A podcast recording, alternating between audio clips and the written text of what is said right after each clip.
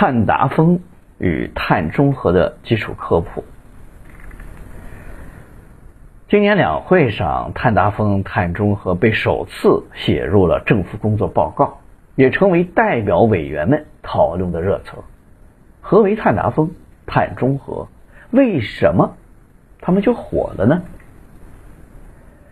碳达峰是指我国承诺三十年，在二零三零年以前，二氧化碳的排放不再增长，达到峰值之后逐步的降低。碳中和呢，就是指企业、团体或个人测算在一定时间内直接或间接产生的温室气体排放的总量，然后通过植物造树、造林、节能减排等各种科技手段或形式。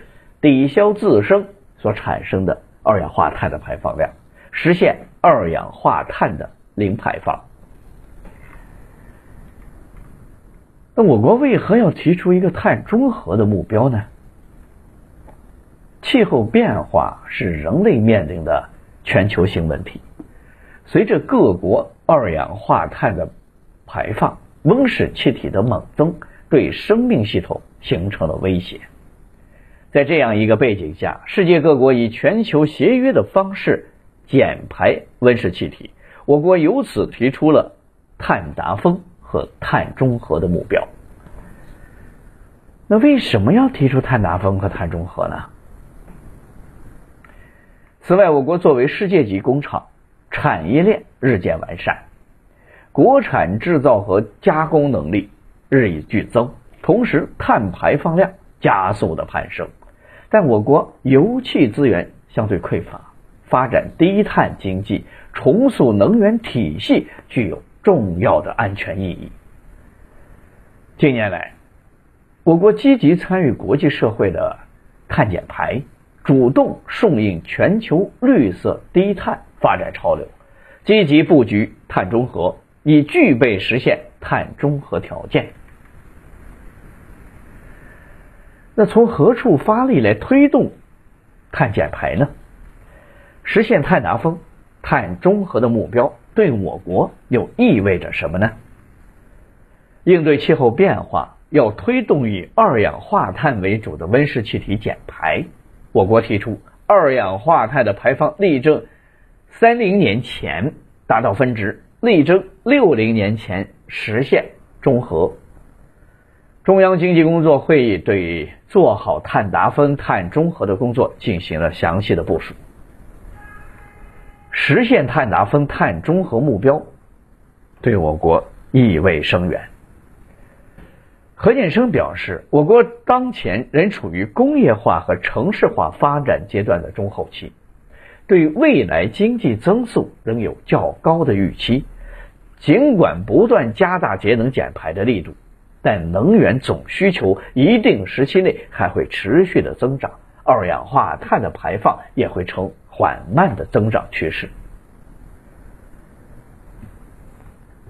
二零三零年前实现二氧化碳排放达峰，“十四五”期间非常关键。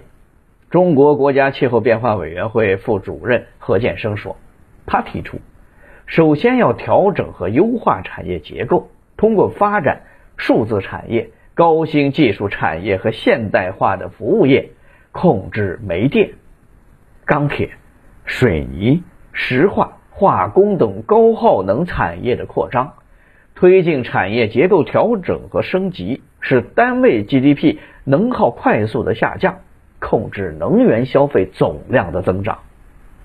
此外，为实现二氧化碳排放尽早的达峰，我国还将制定出系列的政策和措施，加快建设全国用能权、碳排放权交易的市场，完善能源消费强度和总量的双控制制度。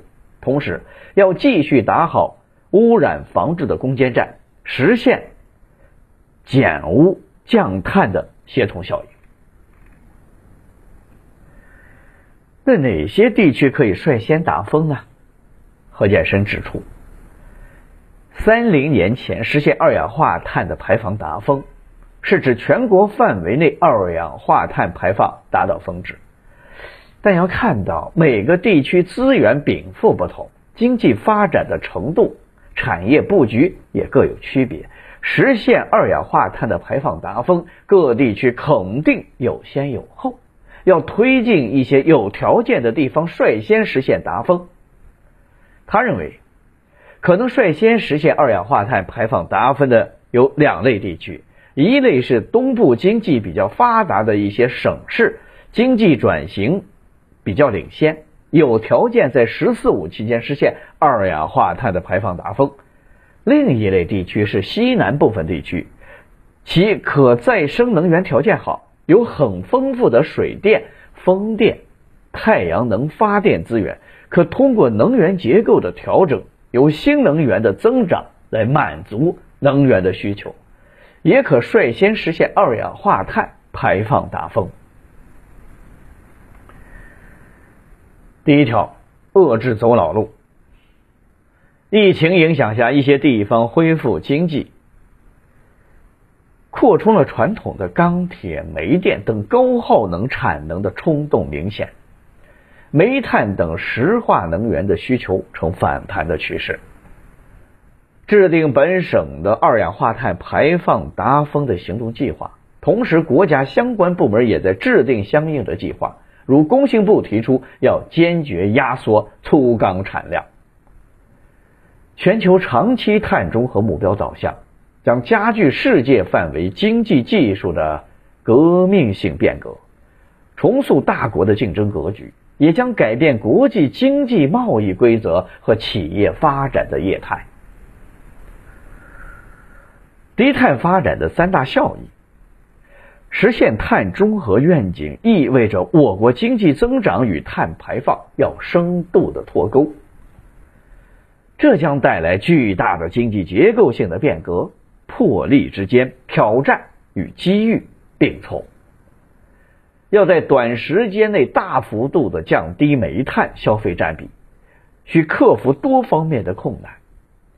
相对于我国非化石能源在一定能源中的消费占比约百分之十五点三，到三零年将提升至百分之二十五左右。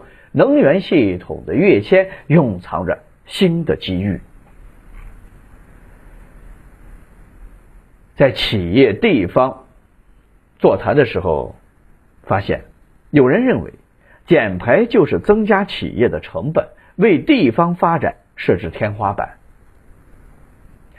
与应对气候变化同步协同，将带来大气污染治理的一系列成效。我国能源结构以高碳的化石能源为主。蔡启敏他直言。低碳发展并不是不要发展，而是要好的发展，是要倒逼不好的发展转向好的发展。化石能源燃烧不但是二氧化碳等温室气体的主要来源，同时产生的颗粒物、二氧化硫、氮氧化物等等。其次是社会效益。低碳发展将提供更多高质量的绿色就业机会。目前，我国在可再生能源领域的工作人员已经达到了四百五十万人左右，接近煤炭生产领域的产业工人。预计到三零年，低碳领域的直接和间接就业总人数有望达到六千三百万人。此外，还有经济效益。到三零年。全国低碳产业的产值预计将达到二十三万亿元，对 GDP 的贡献率将超过百分之十六。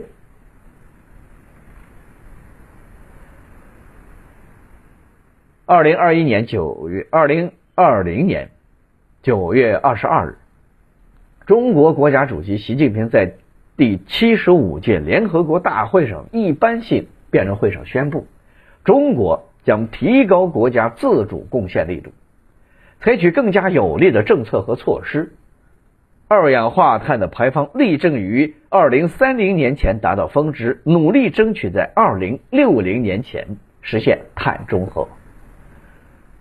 到二零三零年，单位国内生产总值二氧化碳排放将比二零零五年下降百分之六十五以上，非化石能源占一次性能源消费比重将达到百分之二十五。